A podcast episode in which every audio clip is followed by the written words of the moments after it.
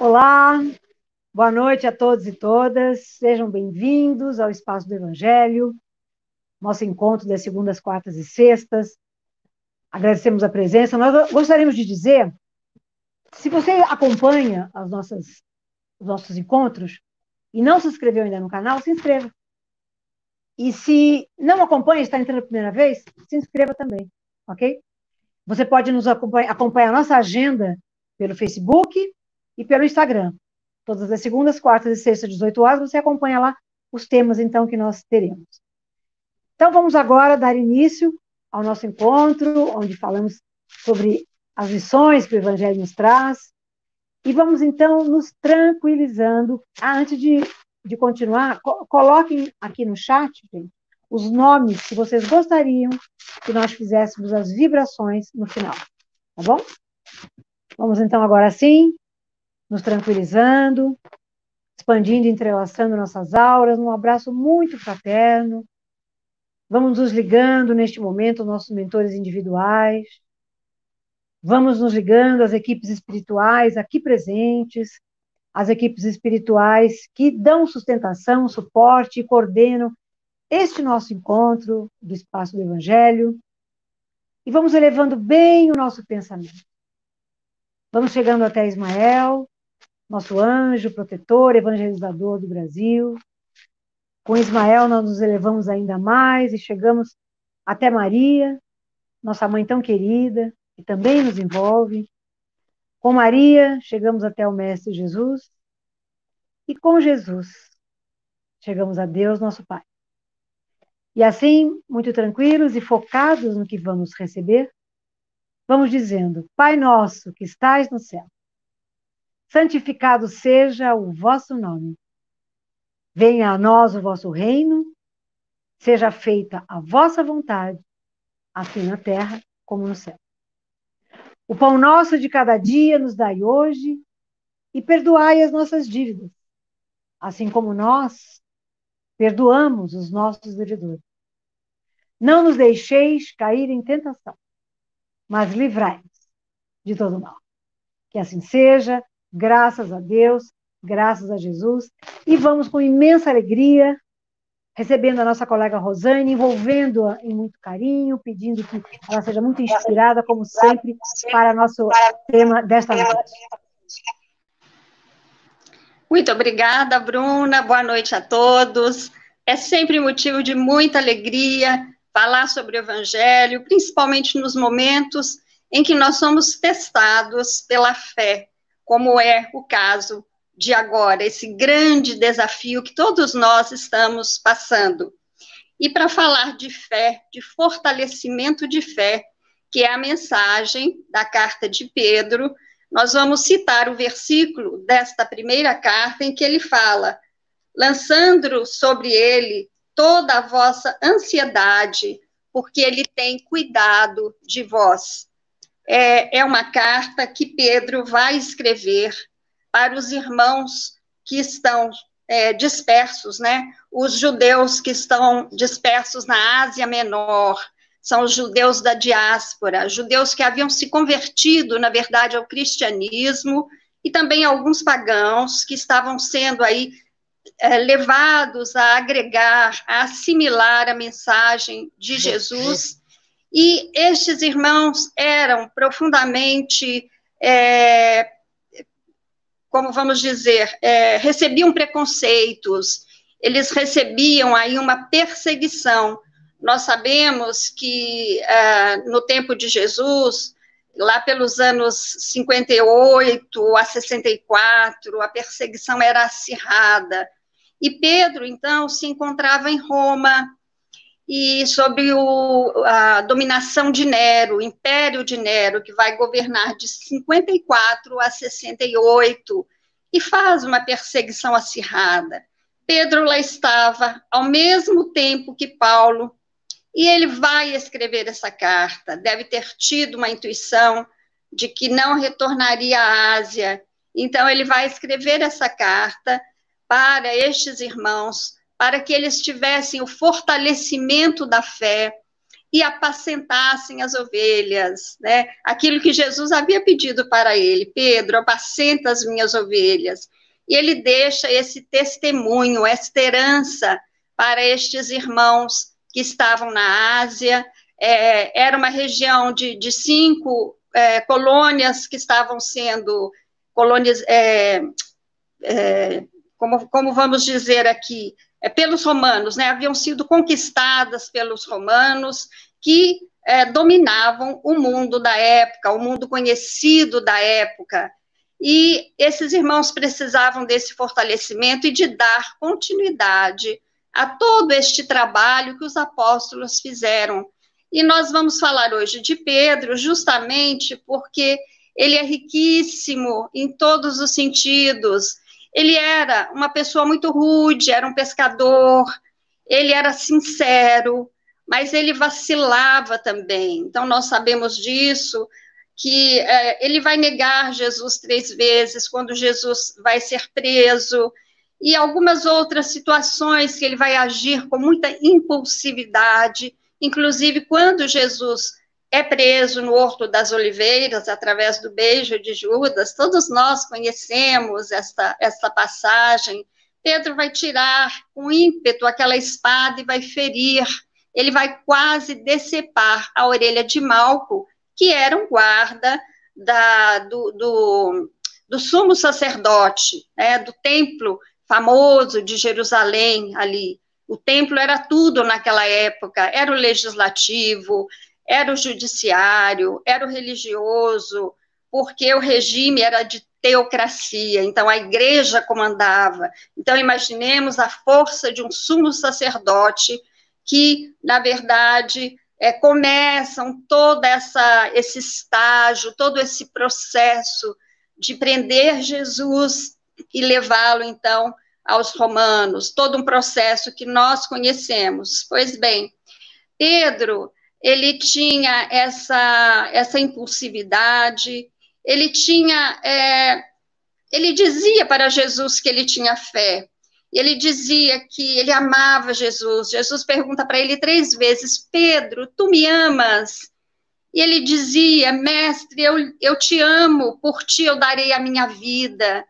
E, na verdade, na hora dos grandes desafios, dele dar testemunho de fé, o que ele fazia? Ele, ele tinha medo, é o medo que todos nós temos, é a nossa insegurança ainda, a insegurança de seguir Jesus como bom pastor, porque ele cuida de nós desde sempre, desde o berço primeiro das nossas reencarnações na terra. E Jesus, então, vai enxergar em Pedro e também nos demais apóstolos, mas principalmente em Pedro, aquele que seria a pedra angular uh, da sua doutrina, da sua filosofia de vida, desse cristianismo puro que Jesus trazia, né, deixou para nós e que no decorrer dos tempos nós fomos deturpando, mas ele enxerga potencial em Pedro, ele enxerga uma coisa linda que Pedro tinha, que era a pureza de coração. Pedro tinha uma bondade incrível, né? O, o lado rude era o exterior, mas por dentro ele ia às lágrimas, ele, ele, ele se comovia, na verdade. Quando ele vai negar Jesus, inclusive, nós temos aí na, na literatura cristã o quanto que Pedro vai se arrepender e vai então chorar. Ele chora compulsivamente por ter negado o mestre que ele tanto amava. E nós vemos a trajetória desse espírito, que não é muito diferente da nossa em termos de dar testemunho vivo de sermos cristãos, de aceitar Jesus verdadeiramente, porque Jesus é, disse para nós: Vinde a mim. É fácil que nós ouçamos isso, mas quanto a darmos o nosso testemunho, quando nós temos as reparações nossas do presente, do nosso dia a dia, porque o passado ficou lá atrás, é a nossa bagagem que nós trazemos para o presente com a bênção do esquecimento. Mas aqui nós temos as nossas, o nosso convívio diário, as nossas vidas, as reparações que nós ainda temos que, que fazer, né, tudo aquilo que nós escolhemos na programação e que nos cabe corrigir na presente encarnação e cabe a nós também progredirmos, evoluirmos, amarmos.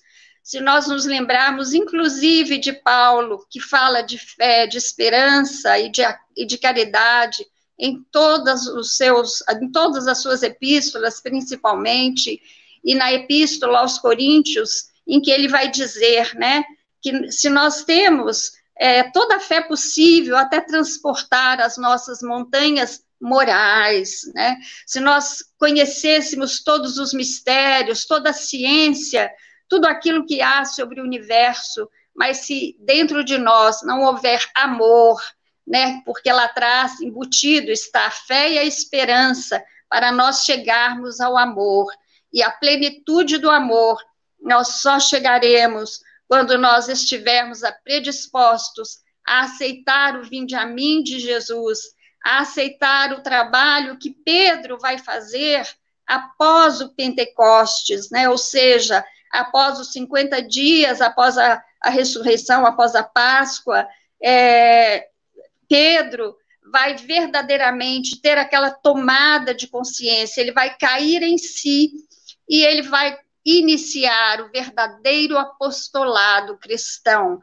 Ele vai ser um grande líder ele vai ser aquilo que Jesus disse para ele. É, eu te chamo de Cefas, eu te chamo de pedra, é o Kefá, em aramaico, é, que você será a pedra angular da minha igreja, sobre ti construirei, sobre a pedra eu construirei a minha igreja.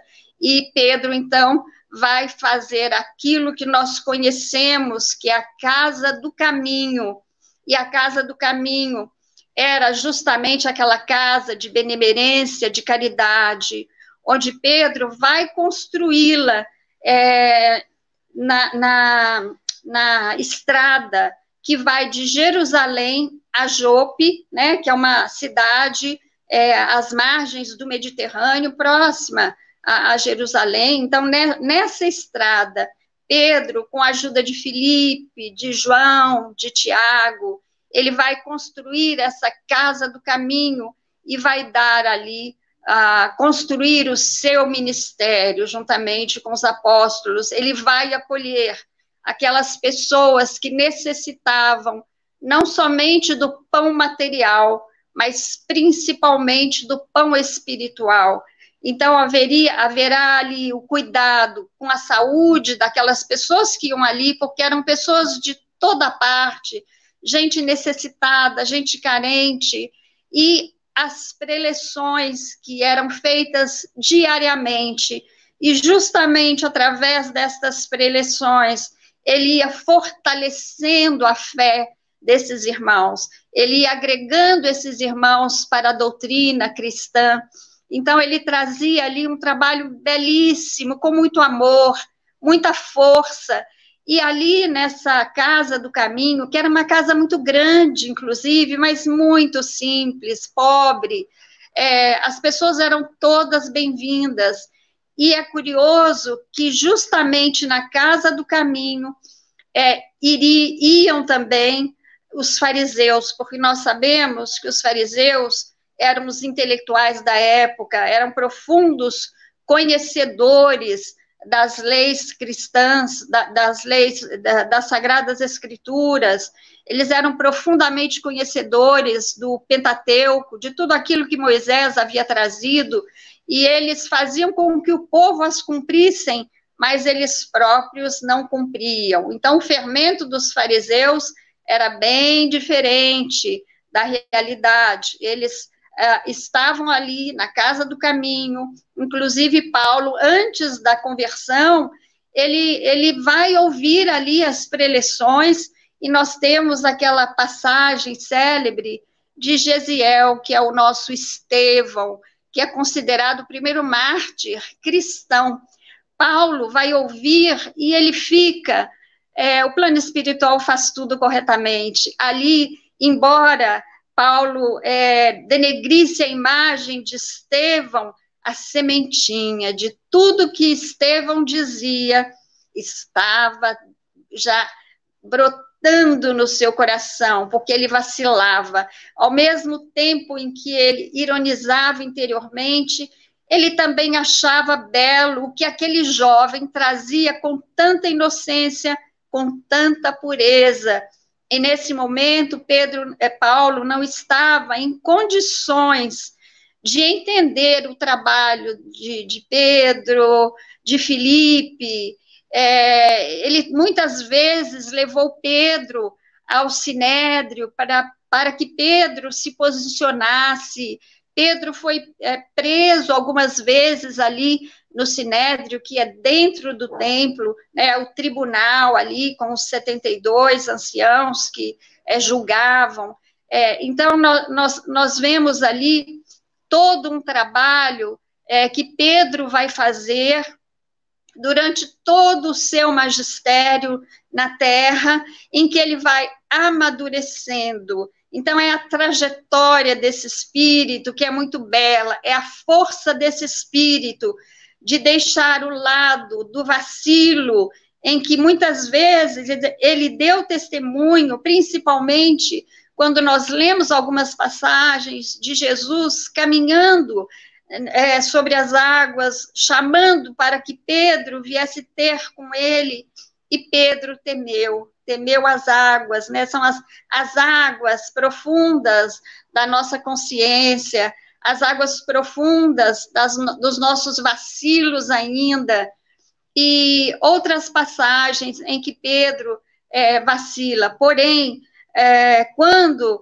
nós é, é lemos esta carta, em que Pedro já está em Roma, que ele deve ter escrito por volta é, é do ano 63 a 64, provavelmente, ele escreve, na verdade, duas cartas, as duas escritas em Roma, Pedro já tinha uma idade mais avançada e ele tinha já uma maturidade espiritual que foi adquirida justamente por uma fé útil, por uma fé trabalhada, por uma fé convicta naquilo que o mestre lhe havia passado, como também havia passado para os demais apóstolos. Quando Jesus, na verdade, é, tem a sua ressurreição, né? Ele vai ressurgir em espírito. Ele já deixa um fortalecimento enorme para todos os apóstolos, inclusive para o nosso Pedro, que vai ali já mostrar uma tendência que ele tinha de liderança. Vejamos como Jesus conhece a todos nós. Somos as ovelhas do Cristo, as ovelhas que Deus, nosso Pai, entregou a, a, a Jesus, esse mestre amado, esse mestre da vida, é, que, que cuida de nós desde o início da, da, da, do nosso nascimento na terra, para que nós tivéssemos vida e a tivéssemos em abundância, como Jesus disse, através desse cuidado, desse zelo que Jesus tem por todos nós, até que um dia nós havemos de nos fortalecer, havemos de ter essas tomadas de consciência, como as tiveram os demais apóstolos, como, como teve Pedro, e também sejamos não mais tutelados, não mais meninos, mas homens verdadeiros, espíritos verdadeiros, prontos a sermos colaboradores e não mais tutelados. Então, vejamos todos nós temos condições de trabalhar a nossa fé, que ela seja fortalecida pela verdade, pela razão, que nós a passemos sempre pelo crivo da razão. E não que tenhamos uma fé ilusória, uma fé falsa, uma fé que cai por terra porque não está embasada na verdade. E hoje, se nós olhamos o cenário do mundo, é, nós vemos que a equipe médica ela está trabalhando, a equipe médica do mundo inteiro, na verdade, está trabalhando para que todos nós tenhamos aí, no momento, a vacina para a cura do coronavírus, esse novo vírus que se instala. Então, de tempos em tempos, nós temos desafios reparadores, Nós temos irmãos que partem para a espiritualidade, fechando um ciclo, como há irmãos que vêm à Terra para uma nova programação, para se refazerem. Então, é natural que nós estejamos passando é, de, todo, de toda essa expiação na Terra, desse momento expiatório para a regeneração, aliás, nós já vimos passando por esse estágio desde Kardec, através do Consolador Prometido, onde a semente da fé, a semente das verdades cristãs que traduzem as leis divinas fossem colocadas em nós de uma maneira é, mais consciente, onde nós verdadeiramente aprendêssemos que amar é importante e ter entendimento por que amar é importante. Porque enquanto houver na Terra essas disparidades entre o bem e o mal, né, simbolicamente, né, é o estágio evolutivo, uns mais, uns menos, mas enquanto houver um sofredor e nós ficarmos de braços cruzados, então não teremos aprendido nada, então não teremos saído do nosso lado egóico, enquanto nós não tivermos essa tomada verdadeira de consciência e tomarmos a mão dessa, dessa força do Evangelho, desse entendimento que o Cristo nos dá, de irmos até Ele, enquanto nós não alimentarmos o corpo e dermos amizade àquele que nos pede, então nós continuaremos, como diz Paulo, meninos no entendimento, precisando do leite, mas que nós sejamos firmes, que nós sejamos fortes e nos tornemos espíritos verdadeiros, e como disse o próprio Paulo, que nós tenhamos aí o nosso alimento que seja o manjar, que seja a iluminação, e que tenhamos, acima de tudo, a força de Pedro, essa força que Pedro buscou dentro de si e não foi fácil. Ele lutou, ele perseverou e ele foi martirizado, como também Paulo em Roma, logo após a passagem daquele incêndio em que Nero vai dar mostras ali da sua maldade, é, ativando os cristãos como os culpados, né? Colocando os cristãos como bode expiatório. E Pedro, na sua humildade, na sua maturidade espiritual adquirida por esse ministério trabalhado beneficamente em Jerusalém, na casa do caminho e por todo o local que ele passava. Ele deu mostras de humildade perante o seu momento de partida da terra, no momento em que seu espírito se despedia deixando aos irmãos da Ásia justamente o cuidado de repassar esta herança, de repassar todo o ensinamento com cuidado, é, toda essa herança cristã, apacentando as ovelhas do Cristo. E justamente ele vai, vai escolher morrer é, na cruz, de cabeça para baixo, dando aí mostras de tamanha humildade, porque ele não queria deixar a terra como Jesus deixou, ele não se achava merecedor é, de ter esta passagem. Então, nós hoje deixamos essa, esta reflexão para nós de buscarmos a nossa fé, abençoando a vida, abençoando cada segundo da nossa existência, cada amigo, cada pessoa difícil, cada aprendizado, tudo aquilo que a ciência nos traz, as artes, e a, e a, e a expansão do nosso conhecimento, da nossa inteligência. Vamos abençoar tudo isso, abençoar a família que nos abriga, os irmãos que nos acolhem, porque abençoando a vida, certamente a vida haverá de abençoar a nossa existência. Graças a Deus. Querida Rosane, muito obrigada por suas palavras, sempre tão inspirada. Muito obrigada pela linda mensagem de fé, de esperança, de caridade, de entendimento, que nós tanto precisamos sempre e principalmente agora, neste momento. Muito obrigada, minha querida. Vamos então agora para as nossas vibrações, avisando quem entrou depois de começar a nossa reunião, ainda dá tempo de colocar os nomes aqui no chat para nossas vibrações neste momento. Vamos então novamente, né, nos tranquilizando, agradecendo por tudo que nós recebemos neste momento, que essas mensagens fiquem introjetadas em nós por toda a nossa semana. Vamos vibrando pelo nosso planeta Terra, imaginando-o envolto em muita luz. Vamos vibrar por todos os países, mentalizando que cada um também esteja envolto em muita luz, que possam atender às suas necessidades. Vamos vibrar cura para todo o nosso planeta. Vamos vibrar pelo nosso país, pelo Brasil, mentalizando também envolto em muita luz. Vamos vibrar por todo o nosso povo. Vamos vibrar pela inspiração dos nossos governantes. Vamos vibrar por cada lar, por cada leito de dor, de sofrimento, por todos os locais onde precisem de luz. Vamos vibrar pela nossa casa, pelo nosso lar. Vamos vibrar pelos nomes que aqui se encontram no nosso chat. Que o Mestre Jesus, o Dr. Bezerra de Menezes, que é a espiritualidade maior, que coordena esse trabalho, possa ali, então, distribuir luz, distribuir o que cada nome colocado precisa neste momento de vibrações.